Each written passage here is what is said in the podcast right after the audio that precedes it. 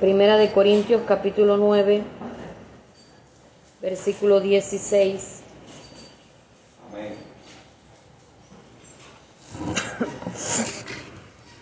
Dice la palabra de Dios en nombre del Padre y del Hijo y del Espíritu Santo. Amén.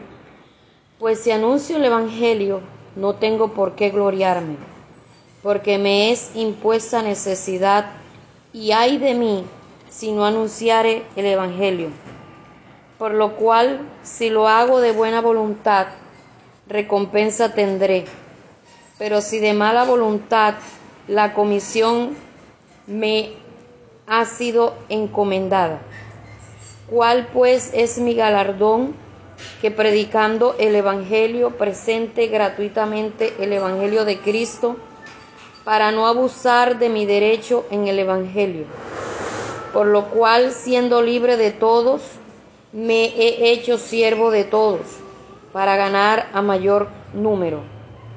Me he hecho a los judíos como judíos, para ganar a los judíos, a los que están sujetos a la ley, aunque yo no esté sujeto a la ley, como sujeto a la ley, para ganar a los que están sujetos a la ley. A los que están sin ley, como si yo estuviera sin ley no estando yo sin ley de Dios, sino bajo la ley de Cristo, para ganar a los que están sin ley. Me he hecho débil a los débiles, para ganar a los débiles. A todos me he hecho de todo, para que todos, para que de todos modos salve a algunos. Y esto hago por causa del Evangelio, para hacerme partícipe de él ¿No sabéis que los que corren en el estadio, todos a la verdad corren, pero uno solo lleva el premio? Corred de tal manera que no que lo obtengáis. Todo aquel que lucha de todo se abstiene, de todo se abstiene ellos a la verdad para recibir una corona corruptible, pero nosotros una corona incorruptible. Así que yo de esta manera corro, no como a la aventura, de esta manera peleo no como quien golpea el aire, sino que golpeo mi cuerpo y lo pongo en servidumbre, no sea que habiendo sido heraldo para otros, yo misma venga a ser eliminado. Amén. Siéntense un momento, por favor. En, en la clase de que está recibiendo David hoy, están hablando de de lo que no es la evangelización. Tengo los ojos llorosos porque esta gafa me, eh, es un mal necesario, no me sirven y están las, otras están peor. Entonces, eh, no vi bien las letras. Pues sí, están hablando acerca de lo que no es la evangelización y lo que no es servir en el ministerio evangelístico y presentan, pues, pues, presentaron una serie de cosas, entre ellos el, el que a veces el predicador grita pues, y piensa que eso es ser evangelista, eh, piensa que el invitar a todos al frente, ponerlos a todos a repetir la oración de fe, eh, hicieron, se ganaron todas esas personas para Cristo porque hicieron la oración de fe. Eh, llega a su iglesia diciendo se convirtieron tantos o hoy comúnmente están subiendo a las fotos al Facebook eh, orando por toda esa cantidad y las presentan como personas que se han ganado para Cristo. Yo digo, y lo dije hace poco, ¿por qué no presentan el mensaje? ¿Por qué no suben la parte del mensaje? Sino que suben la parte de la administración suben la parte donde hay la multitud al frente y resulta que a la gente la invitaron a pasar al frente y no le dijeron que iban a hacer la oración de fe. O como un predicador acá, que también lo he visto que varias personas también lo hacen, usted quiere a Cristo, usted quiere a Cristo, y todos dicen amén y pasan, porque ajá, el que no quiere a Cristo quiere al diablo. Entonces no precisamente que van a hacer la, la oración de fe y que la, y que la van a hacer eh, porque se han entendido que son pecadores, han entendido que solamente a través de Jesucristo que se puede entrar al reino de los cielos. Entonces hay malos enfoques acerca de lo que es el mensaje evangelístico, de lo que es la evangelización, de lo que es un evangelizador, porque el evangelista muchas veces piensa que es tarima, que es viaje, que es hoteles, que es reconocimiento, pero a su alrededor no predica, no lleva almas a los pies de Cristo y, en, traerlos a, su iglesia, o sea, su, su ministerio que dice tener no se refleja en la, en la congregación. Y por eso siempre hacemos énfasis en que la persona primero trabaje en la iglesia, que primero se sujete a toda la, la, programación y proyectos que se hagan en la iglesia, porque así es que se va mostrando la responsabilidad, el compromiso que la persona tiene. Además de eso, también se va mostrando cuál es el don que cada uno tiene, ¿verdad? Porque nosotros necesitamos aprender a hacer de todo un poquito, pero siempre tenemos un área fuerte. Entonces, el que tiene un área fuerte, pues por ahí se le encamina más sin descuidar la otra parte. En lo que es bueno, lo que le gusta. Exacto. Por ejemplo, yo no soy buena para dar un mensaje evangelístico, no tengo ni la actitud ni el estilo. De pronto puedo armar un mensaje evangelístico, pero ni mi actitud, ni mi, ni, ni mi tono de voz, ni nada por el estilo me acompaña, porque evangelista no soy por ninguna parte. Pero sí me toca aprender a, a, a hacer obras de evangelista. O sea que cuando me toca evangelizar, yo lo hago. Ya pero no es mi área fuerte. Mi área fuerte es la parte del discipulado. Entonces, en otras palabras, pues debe haber un equipo que trae almas y otro equipo que, que, lo, que sí, que lo recibe, que lo atiende. Ya. Pero si todos sabemos hacer las cosas muchísimo mejor. ¿Por qué? Porque aquí nadie es más grande que el otro, ni el que trae ni el que alimenta. Entonces, todos deberíamos aprender a hacer las cosas también porque si usted trae a alguien a la iglesia, esa persona va a querer que usted sea la quien la, quien la atienda. ¿Sí me hago entender? Una vez escuché al pastor donde decía que, el evangelista tiene... El maestro y el evangelista tienen que trabajar juntos. Pero también nosotros em, hablamos de área fuerte, porque la Biblia dice que el siervo del Señor debe estar enteramente preparado para toda buena obra para toda buena obra. Entonces, a mí me enseñaron, por ejemplo, en, cuando estaba estudiando Instituto Bíblico en Valledupar, a mí me dijeron, el evangelista y el maestro debe preparar el mensaje igual. La preparación, el bosquejo, lo debe preparar, todo lo deben preparar igual. Lo que lo diferencia es la manera como lo explica, es el estilo con que lo explica. Por ejemplo, el maestro dice eh, punto principal número uno y después dice A, después B, C y, lo va, y va desarrollando cada punto. El evangelista debe prepararlo igual, pero al momento de darlo no va a decir primer punto o, o no va a decir punto A, punto B, punto C. Pero él sí debe llevar ese orden. Lo único que es que no va a mencionar lo que llamamos incisos. Eh, bueno, no me acuerdo en, en en primaria cómo se le llamaba esa parte, pero acá lo que es computador y eso se le llama inciso o viñeta. Eh, estamos en la nueva era. bueno, entonces, em, resumiendo algo, hace unos días yo estaba dirigiendo un clamor y yo le estaba diciendo, Señor, añade almas a la iglesia. Trae almas a la iglesia. Llena, este, llena esta congregación de almas nuevas. Yo estaba orando así. Llena esta congregación de almas nuevas. Y yo sentí, hermano, que me hablaron aquí. ¿Para qué las quieres? ¿Para qué quieres almas nuevas? ¿Cuál es el objetivo? ¿Cuál es el objetivo? Y en medio de la oración me puse a analizar que a veces uno puede tener malos enfoques, malos propósitos, malos objetivos en que la gente llegue a la iglesia. Por ejemplo, se habló hoy en la clase que varios pastores estaban participando Y la, la hermana, la que estaba enseñando, decía, a veces se ora por las almas para que lleguen a la iglesia, pero lo que queremos es mostrar, tenemos tantos. Queremos mostrar multitudes. Porque hoy está de moda que el pastor es buen pastor si tiene gente abundante. Ya. Entonces eso es un mal propósito de evangelización. Querer que la iglesia se llene nada más que por estar llena. Te decía, ¿quiénes de verdad son los, los, los cristianos? Puede haber multitudes, pero la mayoría son visitas. La mayoría son, son participantes, pero la minoría son de verdad cristianos que han sido, se han convertido al Señor porque se han arrepentido y tienen, tienen fruto de verdaderos arrepentimiento. Esa es la verdadera iglesia, no es la cantidad de personas.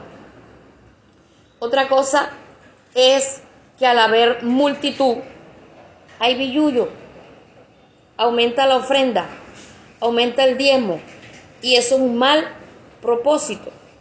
¿Sí ve?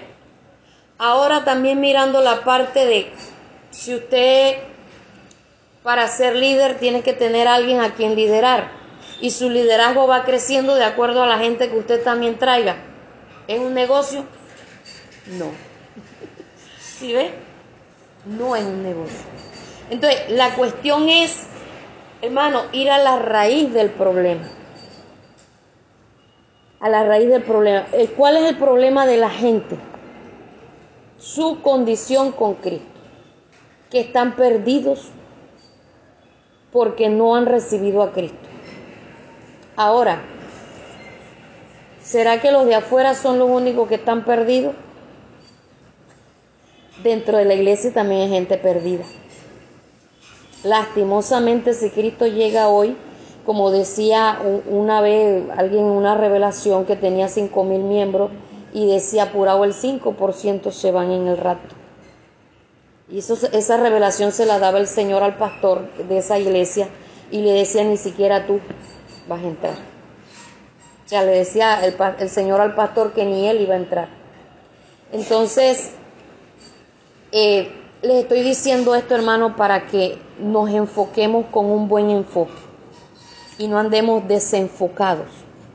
Porque estamos entrando en una etapa en el, de preparación con el discipulado que vuelvo y les digo, la competencia es con uno mismo, no es mostrar que yo sé más que el otro, yo tengo más capacidad que otro, ni tampoco es mostrar yo traigo más gente que aquel, no hermano, sino que usted exprese su amor primeramente a Dios, su agradecimiento por lo que Él hizo en usted.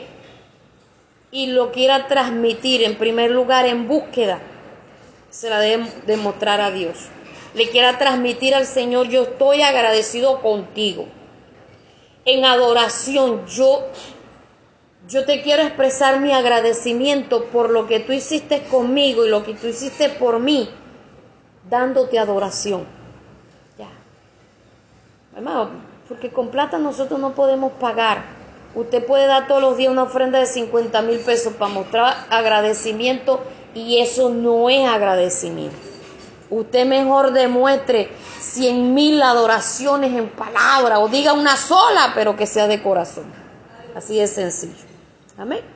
Entonces, como usted ya entendió lo que Dios hizo con usted, de dónde lo rescató, usted va a querer mostrarle a los demás y decirle a los demás, hey, por aquí es el camino. Amén necesitamos ser salvos. Yo quiero que tú te salves también, así como yo encontré el camino que se llama Jesucristo y yo quiero que tú también seas salvo, así como yo también soy salvo. Amén. Entonces, miremos mucho esto y, también cuidemos la parte de, de, del cómo oramos por las almas. ¿Qué le vamos a decir al Señor y qué debemos decirle al Señor cuando estemos orando por las almas? ¿Qué le vamos a decir? Porque de acuerdo a lo que nosotros le digamos al Señor, así también es nuestra, nuestro objetivo, nuestro propósito. Y de verdad ese día yo sentí que yo era muy superficial en lo que le estaba diciendo al Señor, aunque mi objetivo no era ni mostrar cantidad, ni mi objetivo era este, que con la gente llegara plata, pero sí me di cuenta de que no le estaba orando al Señor adecuadamente. Ya, y que a veces por no orar adecuadamente tampoco hay, hay respuesta. Entonces, eh, pedirle al Señor que esas personas lleguen y se arrepientan de verdad, que nazcan de nuevo, que tengan fruto de arrepentimiento. O sea, mirar los procesos que debe ir llevando un cristiano, presentárselo al Señor en oración. Ir analizando también por dónde va cada persona en su proceso con el Señor también para presentarlo a Dios en oración, teniendo en cuenta que hay oraciones que se pueden hacer públicas y hay otras que no. ¿Verdad? Porque, este, como decía una hermana, una vez me dijo, ella de otra iglesia y me decía, a veces eh, me daban ganas de devolverme de la... Llegaba al ayuno y me daban ganas de devolverme porque yo llegaba y encontraba que estaban haciendo un clamor y mencionaban mi nombre y oraban como si yo no estuviera convertida. Decía la hermana. Entonces yo decía, pero ¿por qué oran por mí así? Como si yo estuviera descarriado, nunca me hubiera convertido. Entonces son cosas, hermanos, que, que aunque uno se esté dando cuenta de la condición espiritual de alguien, uno no todas las oraciones las debe hacer también en público. Amén. Entonces cuidémonos, eh, miremos bien, eh, eh, digámosle al Señor que nos guíe, que nos oriente y que nuestro, nuestro propósito al buscar a Dios y de, y de evangelizar y de hacer todo lo que vayamos a hacer lo hagamos de verdad para el Señor y sea con objetivos y con propósitos sanos, con enfoques mm, bíblicos y no que terminemos desenfocados. Porque si nuestro eh, tenemos un mal enfoque, terminamos dañando lo que Dios de verdad quiere hacer en nuestras vidas. Entonces yo, yo espero con esto haberle transmitido lo que el Señor me, me, me inquietó y y que de verdad lo que tengamos que corregir, aún en oración, lo corrijamos. Hermano, las almas se están perdiendo, las cosas están sucediendo, mire, pero, pero a toda velocidad. No hay tiempo que perder. Necesitamos evangelizar y una de las cosas que se decía en la clase, la mayor evangelización y la mejor evangelización es la que se hace de tú a tú, de puerta a puerta. Que dijo el apóstol Pablo en el versículo 16, dice de que, que de qué se iba a gloriar. O sea, de qué se iba a jactar, porque es que esa es otra. Somos buenos para evangelizar, o somos buenos para hacer cualquier cosa y nos echamos fresco. Entonces, dice aquí, porque prefiero morir, ah, no, dice aquí, porque me es impuesta necesidad, o sea, tenía necesidad impuesta de parte de Dios, y hay de mí si no anunciar el Evangelio. Evangelizar hace parte de nuestro deber, hace parte de nuestra obligación y como les decía hace poco, si hacemos algo que el Señor nos mandó, que nos digamos nosotros mismos siervos inútiles somos. Si le trabajamos al Señor 24/7, que ni siquiera durmamos bien, ni comamos, sino que nos pasamos para allí, para acá, una cosa involucrado en haciendo y haciendo y haciendo. Si usted analiza los versículos que leímos, usted se dará cuenta de todas las cosas que que el apóstol Pablo estuvo dispuesto a hacer o dejar de hacer con tal de que las almas se salven y, con tal de tampoco servir de puente, porque hay gente que nada más sirve de puente. ¿Sabe quiénes son los que sirven de puente? Ustedes que son nuevos. ¿Qué es, qué servir de puente? Eh, que nada más lo hace llegar los hacen llegar, no, no les ayudan en su crecimiento, pero también hay otra parte, que los hacen llegar porque los evangelizaron, pero cuando están dentro de la iglesia se dan cuenta de su comportamiento como cristiano, comienzan a recibir las enseñanzas, dicen, este no es evangélico. Ya, se dan cuenta que lo único que sabe es Biblia, pero no aplica nada. Entonces le sirvió de puente para llegar a Cristo mas su testimonio no le ayuda a afirmarse. Y hay gente que va a servir nada más de puente. ¿Sabe que antiguamente pues los puentes se hacían y todavía en ciertas partes se hacen con madera? Son palos secos que sirven para llegar a otro lado. Pero no son ese, ese apoyo en el, que, en el que mi vida pueda ayudarle a otro a crecer y a mostrarle cómo es que se debe vivir en Cristo. Ya. Entonces, todos esos cuidados nosotros debemos tenerlo, hermano. Traigamos una, traigamos diez, traigamos cien. No nos atemos de nada. No nos atemos de nada. Ah, no, que cuando yo llegué la iglesia comenzó a crecer, comenzó a cambiar. Hermano, nunca, y si se le llega eso a, a la mente, usted sacúdalo. Sacuda ese, ese pensamiento. Conservémonos en humildad eh, porque la Biblia dice que no es del que corre ni del que quiere, sino del que Dios tiene misericordia. De pronto em, se llegó el momento, porque todo ministerio tiene también un, momento para crecer. Em, uno tiene una etapa de preparación y esa etapa de preparación puede durar hasta 20 años, o sea, dependiendo de la dureza del corazón también de, de los pastores, de qué tanto se deja amansar por el Señor. Entonces, cuando ya ha aprendido la lección, lo que Dios quiere enseñar, entonces que viene el crecimiento. Pero ese crecimiento puede darse en un momento en que llegó fulano de tal o fulanita de tal o, o, se hizo un cambio en la iglesia, pero no es precisamente porque llegó fulano de tal, es que ese era el momento justo y la tuerquita que hacía falta o en fin, momento, o sea, todo en Dios un conjunto de, de cosas.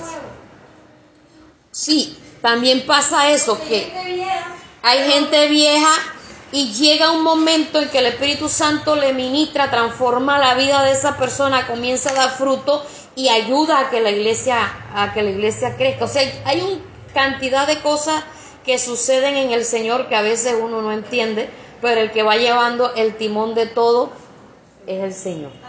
¿Y qué nos enseña esto? A ser humildes, nos enseña a a mantenernos en, la, en el puesto, en el lugar donde nosotros debemos, debemos estar. Y cuando usted escuche algún comentario que usted se dé cuenta que es atancioso, diga, ay Dios mío, puchitico, puchitico, no he entendido todavía. Amén.